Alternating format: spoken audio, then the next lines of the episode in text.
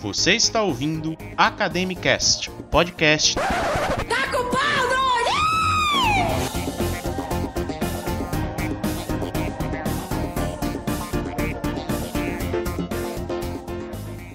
Saudações a todos, eu sou Santiago Mozart e esse é o Choque de Ciência, programa científico com os maiores nomes da estatística alternativa do país, sempre falando sobre ciência e hoje como conseguir iniciação científica sem puxar saco de professor, porque é errado puxar saco de professor. Mentira!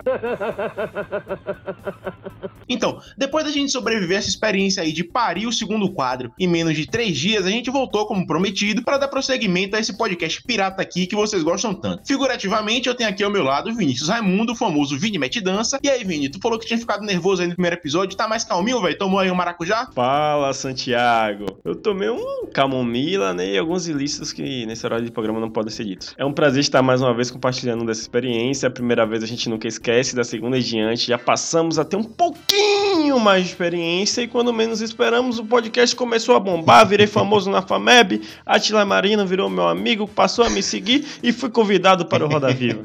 e aí depois a gente acordou, inclusive fitoterápica é tudo igual. E lá do interior, não sei mesmo qual é o interior, porque todo dia muda aí, é nosso vice-presidente, Gustavo Araújo. Gustavo, você que é do daquele inferno astral que a gente gosta tanto, chamado terceiro semestre. Fala aí, cara, de onde é que você fala, qual é a pesquisa que você faz, com quem? Oi, pessoal, eu sou o Gustavo do terceiro semestre, eu sou vice-porta-voz da LAC. Eu falo diretamente da quarentena na cidade de Valente, a capital do Cisal da Bahia.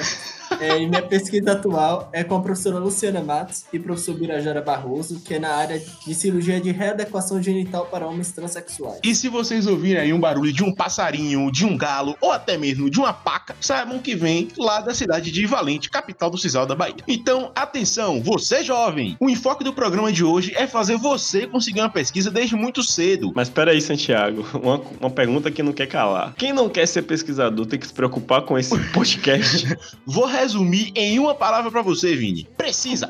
É importante, jovem, fazer pesquisa. É importante fazer parte de grupos de, de pesquisa, faz, conseguir uma iniciação científica, uma bolsa, não só pelo benefício financeiro que isso traz, mas também, primeiro, pela função da universidade, né, de produzir e armazenar, guardar o conhecimento científico da nossa bela humanidade, como também para fortalecer o currículo até para as provas de residência que existem, né? As provas de residência elas dão valor àquele currículo que tem uma publicação, aquele currículo que tem uma apresentação em congresso, aquele estudante lá, aquele médico, né, o candidato, que já publicou algum capítulo de livro, que já fez parte de algum grupo de pesquisa. Fora que, nesses grupos de pesquisa, você consegue fazer conexões, né, contatos, e o networking é uma das principais habilidades que você pode adquirir dentro da sua graduação. Colocando um pouco meu pé nessa discussão mais uma vez, os grupos de pesquisa eles podem ser de duas formas, né, basicamente. Você pode construir um grupo de pesquisa, né, do zero, você e seus amigos pensam em uma ideia e vão lá e executam, e ou você pode passar a ser membro de um grupo já existente, né? E nesse sentido, as ligas acadêmicas elas acabam sendo uma porta de entrada em projetos de pesquisas. E para além disso, você vai ter contato com professores, congressos e apresentar um congresso é algo fundamental na nossa vida acadêmica. E essa é uma das principais portas que as ligas acadêmicas acabam propiciando. Pois é, inclusive como vice-presidente da LAC, importante eu fazer meu momento jabá aqui. E na liga, a, além da gente fazer a parte de instrumentalizar teoricamente os ligantes, de saber como fazer uma pesquisa clínica e saber como manter o rigor científico, a gente também põe em prática os conceitos, ou seja, a gente tem as nossas iniciativas na área de pesquisa. A LAC atualmente desenvolve pesquisas na área de medicina baseada em evidências, de educação médica, e agora a gente está com uma nova iniciativa que envolve neurociência com o pesquisador da Unifesp e com a professora Luciana Matos. Então, Guga, Vini falou aí dos grupos de pesquisa e das pesquisas solo, né? Que você faz sozinho ou você cria seu próprio grupo de pesquisa. Então, em qual desses dois grupos você se encaixa? E para um cara do primeiro semestre, qual é a dica de ouro para conseguir uma pesquisa? Qual é o passo a passo que ele tem que fazer? Olha, é, eu acho que eu me encaixo mais nessa, nesse lado de pesquisa solo, porque eu fui convidado a estar pesquisa pelo, pelos orientadores. Uhum. E assim, para a pessoa que acabou de chegar na faculdade, a dica de ouro é: primeiro você tem que se apresentar para o professor. E para isso você tem que fazer um currículo Lattes. Mas o que é o currículo Lattes? O currículo Lattes é um currículo acadêmico que se faz uhum. na plataforma Lattes, que é vinculado ao CNPq, e que lá você vai botar tudo que você já fez, e vai ser seu currículo mesmo, e você vai entregar ao professor, você vai mostrar que você já sabe alguma coisa, que pelo menos currículo você tem. Ai, Gustavo, eu não saí agora do cursinho, não tenho nada pra colocar, o que coloco. Esse menino é o Denzel Washington de Pirajacos, tá? Uma atuação incrível. E no currículo Lattes, você que acabou de sair do ensino médio, você tem que botar realmente o que você tem. Então, se você fez uma Olimpíada, sei lá, de química, você põe lá. Se você faz aquele cursinho de inglês, você põe lá. Se você sabe ler mais ou menos o espanhol, aquele portunhol, você coloca lá que você sabe ler razoavelmente.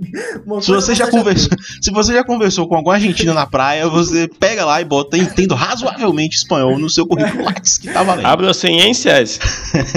Pois é, então agora que você já tem o que apresentar, você tem que saber o que você quer. Você tem que delimitar sua área de interesse. E, pra, e uma vez que você sabe o que você quer, qual é a sua área de interesse, você tem que saber quais professores estão trabalhando nessa área de interesse. Então você tem que primeiro encontrar esses professores. Uma forma muito legal é você olhar na lista de professores por departamento da faculdade. E a partir dali você caça alguns nomes e joga na plataforma Lattes, porque lá tem a opção de você buscar currículos. E lá você busca o currículo desses professores e vê quais são as pesquisas que eles estão fazendo. Se alguma pesquisa dele lá tá mais ou menos na área de interesse que você quer, agora você só ir chegar no professor, ou seja, dar a cara a tapa. Você tem que é, ser, é, ir de encontro a ele numa reunião ou mandar um e-mail, falar que você tem interesse na área de pesquisa dele, mandar seu currículo lá só e ver no que E, dá. sobretudo, né, para aqueles que querem ter uma bolsa de iniciação científica, é, é, crucia, é crucial, na verdade, ficar de olho nos editais. Nesse sentido, a UFBA ela tem alguns portais né, na internet que facilitam o nosso acesso a esses editais. Um deles é justamente o Sistema de Gerenciamento de Bolsas de Iniciação Científica, o sisbic.ufba.br. Lá você vai encontrar editais geralmente lançados semestralmente ou anualmente, o PIBIC, PIBIKF, o SISBIT, e o outro mais focado para estudantes que ingressaram na universidade por políticas afirmativas, é o Sistema Permanecer, o CISPER, cisper.ufba.br. Então é fundamental estar por dentro né, do, desses editais. E como não tem bolsa para todo mundo, é fundamental que vocês tenham em mente que uma das formas de você conseguir uma bolsa é justamente ser voluntário no início. Obviamente, quem é voluntário tem muito mais chance de ganhar uma bolsa, para ganhar uma bolsa, do que aquele que não fez nada na pesquisa. E outra forma de você também, né, conseguir fazer parte de grupos é justamente ser monitor de algumas disciplinas. Seu Thiago, você que é mais experiente é, na universidade, está prestes a se formar, quais são as monitorias que de alguma forma né, contribuem para o estudante ter acesso a alguns grupos de pesquisa?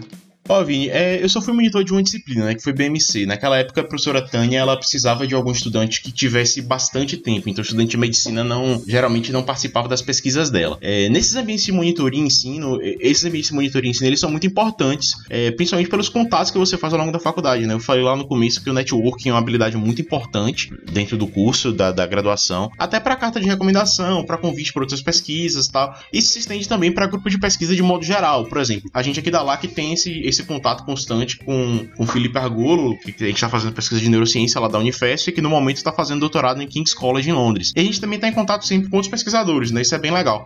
Tá, mas vem cá, e aquele jovem que acabou de sair do ensino médio, do cursinho, que é craque em, re- em redação do Enem, sabe escrever projeto de pesquisa, como é que faz? Ó, velho, assim, você que entrou na faculdade agora, é bem provável que você tenha alguma dúvida ainda de como é que funciona a escrita científica e o processo de transformar a sua ideia em um projeto, né? Você pensa numa ideia de pesquisa, abre uma folha em branco e não sabe o que fazer. A dica que eu te dou é que compareça às sessões de ensino da LAC, né? Porque lá a gente aborda bastante os, os tópicos de pesquisa e bioestatística e eles certamente vão elucidar algum, algumas dessas dúvidas aí. É, se você, principalmente do primeiro do segundo semestre, tem alguma ideia que gostaria de discutir com alguém, antes de entrar em contato com o professor, os membros da LAC eles estão disponíveis para fazer aquela leitura inicial, dar uma dica e tal. É, a sugestão de ouro aí é pegar outros projetos similares e dar uma olhadinha em como é que eles foram feitos, conversar com os veteranos que já têm alguma experiência em pesquisa, etc.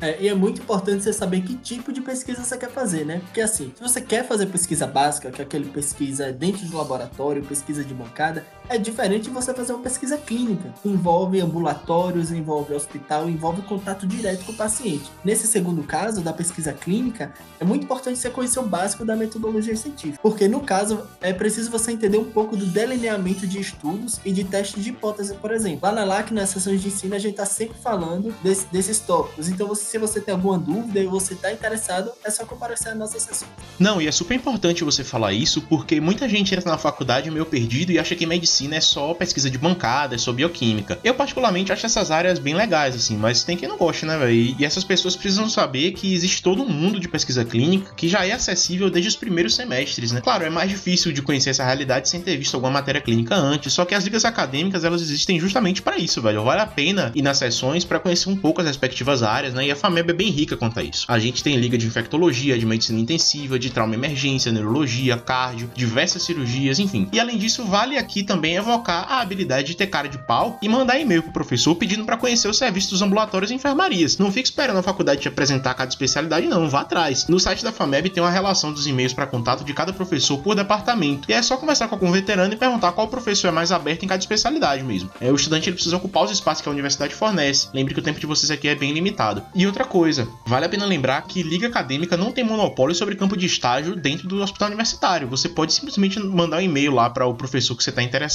e pedir para acompanhar o ambulatório dele durante X tempo, que provavelmente ele vai te aceitar, contanto que o ambulatório já não seja lotado, né? Indo agora para aquela parte um pouco mais triste do programa, semanalmente a gente vai fazer um levantamento do número de novos casos e de óbitos tanto da Bahia quanto do Brasil pela Covid-19, né? Entre os dias 24 e 31 de maio, nós tivemos 154.491 novos casos de Covid-19, somando aí 6.788 óbitos no Brasil. Na Bahia, foram 4.493 novos casos e 207 óbitos, infelizmente. Para o programa continuar curtinho aí, manter a média de 10 minutos minutos com a retenção legal do jeito que vocês gostam. A gente não vai ter o giro de notícias essa semana, mas a partir da semana que vem a gente já volta com esse quadro, beleza? Então é isso, gente. Acabou o programa. Considerações finais aí, Vini, Gustavo. Tô menos nervoso, galera. Não sei se foi o chá, se foi o. Não posso falar nesse presente momento. Mas é um prazer, né? Mais uma vez estar no Choque de Ciência. Aquele abraço. É, e por fim, foi um prazer estar aqui com Santiago e com Vinícius no Choque de Ciência. E para você que está tentando fazer ciência, você que está tentando fazer iniciação científica, você vai passar por um monte de perrengue. E é isso mesmo, todo mundo passa, vai sofrer muito. O importante é não perder a dignidade e continuar tentando. Então é isso, gente. Obrigado pela audiência fiel e até a próxima segunda-feira com mais um episódio do Choque de Ciência.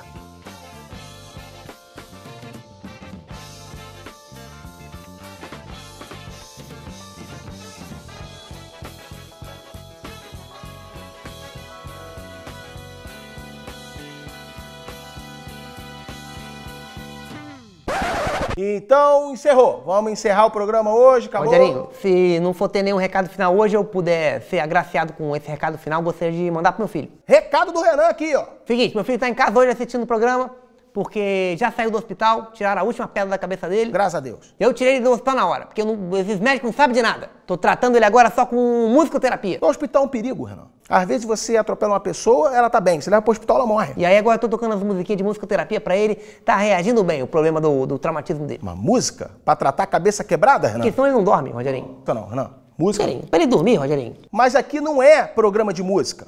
É programa de cultura. E outra coisa, ambiente de música é ambiente de droga. Vocês caem fora de ambiente de música, hein?